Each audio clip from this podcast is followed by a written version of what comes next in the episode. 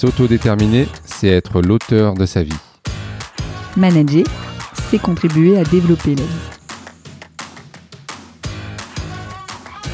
Je suis Amélie Fenzi, fondatrice et dirigeante de Valeurs et Valeurs, cabinet de conseil, de formation et de recrutement spécialisé dans le mieux travailler ensemble avec sens, épanouissement et performance.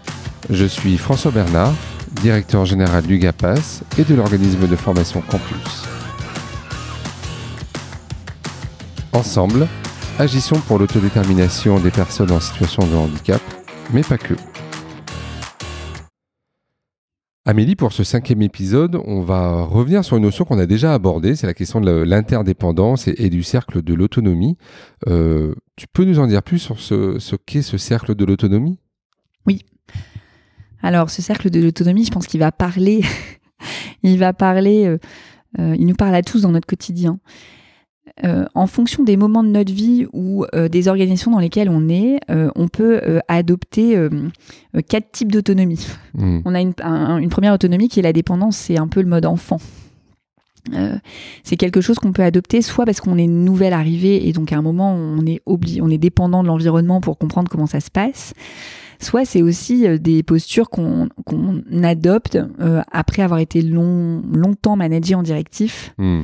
Le, directif, c'est plutôt un mode parent. Hmm. Et donc forcément, euh, comme on a eu l'habitude que en parent nourricier, quelqu'un prenne soin de nous, hein, ou en parent normatif, on nous dise t'as le droit de faire, t'as pas le droit de faire.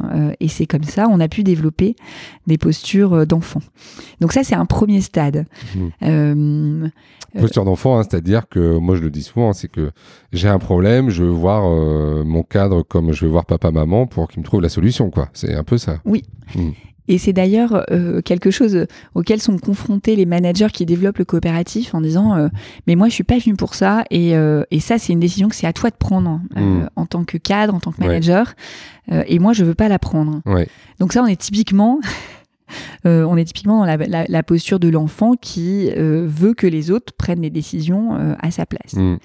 Alors, encore une fois, il y a des endroits où c'est réel et où c'est vraiment au cadre au manager de prendre la décision, mais la plupart du temps, euh, c'est quand même le professionnel qui n'a pas l'habitude et qui peut avoir des appréhensions euh, à euh, prendre sa décision tout seul, quelles qu'en soient les raisons. Mmh.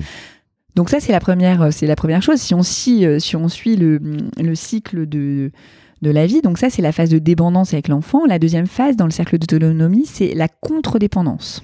Donc là, c'est la phase, quand on parent, on adore tous, c'est la phase de l'adolescence. Hmm. et donc là, c'est le moment où euh, euh, bah, c'était mieux avant, de toute façon, euh, moi je sais comment on fait et toi tu sais pas. Et donc c'est un peu une phase de, de révolte.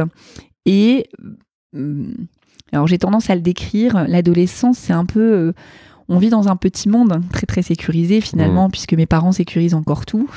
Et donc, euh, euh, je me sens un peu le, roi de mon petit monde. Et donc, j'ai envie de tout casser euh, parce que je pense que dans ce monde, tout est facile et donc, donc tout ce qu'on va me dire sera pas juste. Mmh.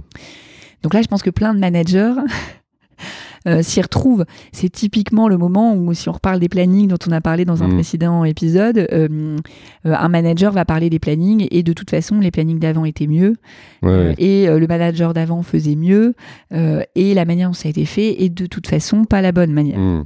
Donc là, on est typiquement dans un mode adolescent mm. de rupture des codes et de discorde permanente avec la hiérarchie. C'est le fameux c'était mieux avant quoi c'était mieux avant. Hmm. Tout à fait.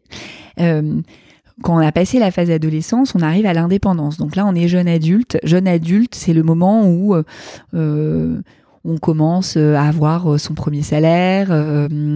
Donc on est indépendant, on a son premier appartement, c'est ses premières sorties, c'est ses premiers amours. Et donc là, on, a l'impression de commencer à maîtriser la vie d'adulte. Hmm. Et donc on se dit que c'est vraiment génial. Et puis après, on se rend compte que en fait, bon bah quand il faut payer les impôts et qu'on a tout dépensé, c'est compliqué, que euh, c'est pas si facile que ça de prendre une décision pour euh, acheter sa voiture, pour hmm. ou partir en vacances, avec quel budget. Et donc euh, ça, en entreprise, c'est la phase de je commence à connaître tout. Et donc moi, je fais mon boulot mais j'oublie qu'il y a des contraintes, des conséquences, et donc un Euh, collectif. et un collectif. Et donc, je voudrais pouvoir euh, partir en vacances quand j'ai envie, Mm, euh, sans avoir à informer le collectif et à gérer avec le collectif. mm, Euh, je voudrais euh, pouvoir exercer mon métier comme j'en ai envie, sans forcément avoir les contraintes d'un tel ou un tel. Et donc, j'ai du mal à comprendre les contraintes. mm. Ça, c'est le jeune adulte en indépendance. Et ensuite, dans le, donc la, la fin du cercle, on devient interdépendant. Et donc là, on a compris qu'on vivait dans une société, dans un collectif, et que le fait de les prendre en compte me permettait à la fois, moi, euh, euh, d'être autonome dans ma vie, mais en plus de vivre en responsabilité, en interdépendance avec les autres. Donc ça, c'est le cercle d'autonomie. L'interdépendance, c'est l'arrivée à la coopération. Mm. Et donc on voit qu'en management, euh, que ce soit avec un jeune ou que ce soit dans le processus de transformation euh, vers un système d'organisation plutôt directif, vers euh, une organisation vers la coopération, il y a ces quatre phases à passer. Mm. C'est-à-dire que et donc là, ça nécessite beaucoup de bienveillance à l'égard euh, à l'égard des personnes qui sont dans cette transformation, puisque on passe tous par toutes ces phases-là. Mm. Et donc au départ, euh, tu disais comment on se forme. hein. Dans la phase de dépendance, en fait, euh, euh, il faut être là en management directif, on n'a pas le choix. Il faut apporter de l'information, il faut redonner le cadre, redonner les règles, expliquer, accepter que ça soit compliqué pour des gens. Dans le management, quand la personne passe en adolescent, ou est directement en adolescent, là on est plutôt dans un management où il faut réexpliquer. Donc on pourrait appeler ça le management persuasif, mais c'est comment en permanence je redonne le Ouais. cadre. On tient compte quand même de la parole euh, de la personne, C'est un peu comme du participatif, quoi. Tout à fait. Ouais. C'est exactement ça. Un ado, il a besoin qu'on l'écoute, Il a besoin qu'on compris. Ouais. on l'écoute, on le comprend, Mm. on le laisse agir, mais on lui réexplique en permanence le cadre. Mm. C'est super difficile. Hein. Euh, en tant que manager, là, c'est pas ses enfants. Mm. Euh, et donc on a moins de patience, mais par contre c'est vraiment important de pas se braquer contre eux et d'accepter qu'ils sont dans cette phase-là pour Ouais. les emmener le plus possible Mm. vers l'autonomie. Ça nécessite que le manager euh, identifie là où le collaborateur est en contre-dépendance ou en adolescent. Mm. Parce que je m'explique. Parfois, sur un savoir-faire euh, de professionnel, on est interdépendant. Néanmoins, sur la posture de coopération, on est enfant. Mm. C'est extrêmement désagréable à vivre quand on est professionnel. Et donc le manager doit accompagner euh, ce cycle-là en réexpliquant de manière euh, parfois euh, euh, très concrète, très facile et récurrente. C'est-à-dire que on peut avoir l'impression, quand on accompagne cette phase-là en tant que manager, qu'on le répète toutes les semaines, Mm. et ce pendant six mois, et c'est pas grave. À un moment ou à un autre, on trouvera euh, le moment euh, qui fera le déclic où la personne pourra passer dans la phase d'après. Euh, et donc, plus on les fait monter dans les phases, et plus on arrive à l'interdépendance. Co- Comment on travaille ça avec les équipes pour euh, éviter un petit peu, tu sais, le, le jugement de valeur par rapport à ça? Parce que je pense que ça doit pas être agréable de s'entendre dire qu'on a une posture d'enfant ou d'adolescent. Oui. Euh, parce que ça peut renvoyer aussi euh, euh, quelque chose d'un peu très infantilisant. Justement, Co- comment, comment on sort de là pour dire, euh, bon, d'abord, c'est une manière de comprendre le concept, mais euh, qu'on en fait un élément de, de changement Oui. Et d'évolution, finalement, hein, dans, dans, dans sa posture. Alors, il y, a- il y a plusieurs manières de faire en fonction du degré de maturité des personnes. Mm. Euh, il peut y avoir une première manière de faire qui est euh, les outils dont je viens de parler. C'est un outil d'analyse qui permet à un manager de se positionner pour euh, affiner, lui, ses comportements managériaux. Mm. Donc c'est en amont seul. Je me dis bon là je vois qu'en fait on est complètement dépendant, on vient me demander en permanence comment prendre une décision, si j'ai le droit de faire ci, ça. C'est-à-dire qu'il faut que je prenne le temps de réexpliquer puisque la Mhm. personne est un enfant. Mm. Donc ça me permet, je vais, je vais surtout pas lui dire t'es un enfant, je vais nommer un fait. Euh, je note que euh, euh, sur ces, ces, ces- ces dernières semaines, tu es venu me voir pour ce sujet-là, ce sujet-là, ce sujet-là. Or, euh, nous avons décidé d'être en coopération et là, je m'aperçois qu'on n'est pas exactement en coopération. J'aimerais bien prendre un temps avec toi pour te réexpliquer ce que c'est Mm. parce que je vois bien que tu es toujours partant pour tous les défis, euh, que euh, sur ton métier, tu es complètement euh, en posture de coopération. Et donc, je me dis que là, euh, ça serait intéressant qu'on repasse un moment. Mm. Donc, moi, le conseil que j'ai toujours, c'est de me dire, euh, la personne ne fait jamais exprès. Mm. De venir, quoi, de ne pas comprendre ou de ne pas être là où on l'attend. Personne n'a envie de ça en fait. Hmm. Tout le monde a envie d'être dans le jeu et tout le monde a envie de jouer. Personne n'a envie d'être hors jeu. Donc c'est toujours de se dire, euh, euh, voilà, je factualise les choses, je redonne les règles du jeu et je lui dis, je vais t'aider à monter dans ces règles du jeu pour que tu t'amuses encore Hmm. plus.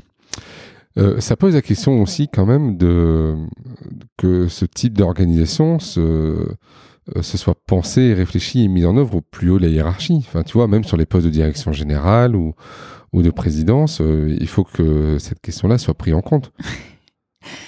Tu poses un sujet majeur là, François, parce que effectivement, mettre en place une dynamique de coopération euh, quand la direction générale n'est pas alignée avec ces choix-là et donc n'incarne pas elle-même la coopération et n'accepte pas de mettre en place des processus euh, coopératifs euh, depuis euh, la gouvernance jusqu'aux réalités terrain, Hmm. c'est très compliqué de tenir une posture de coopération.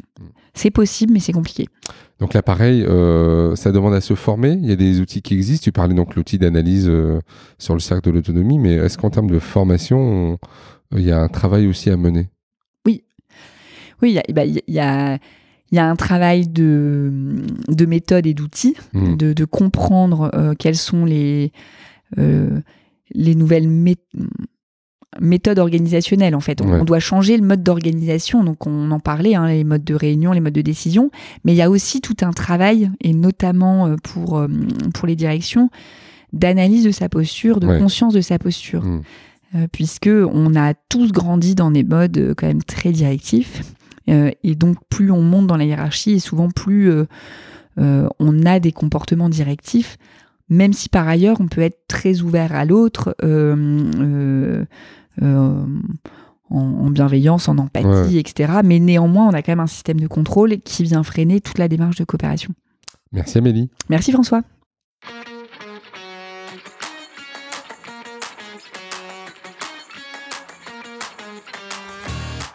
Si vous voulez en savoir plus sur les programmes Agir pour l'autodétermination, vous pouvez contacter l'organisme de formation Campus à l'adresse mail contact@campusformation.org.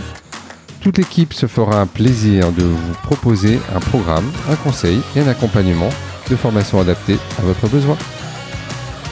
Si vous avez besoin d'informations ou d'accompagnement sur l'évolution du management ou de vos organisations vers l'autodétermination, toute l'équipe de Valeurs et Valeurs se fera un plaisir de répondre à votre message sur l'adresse contact que vous retrouverez sur notre site internet valeuretvaleurs.com avec un S au premier valeur.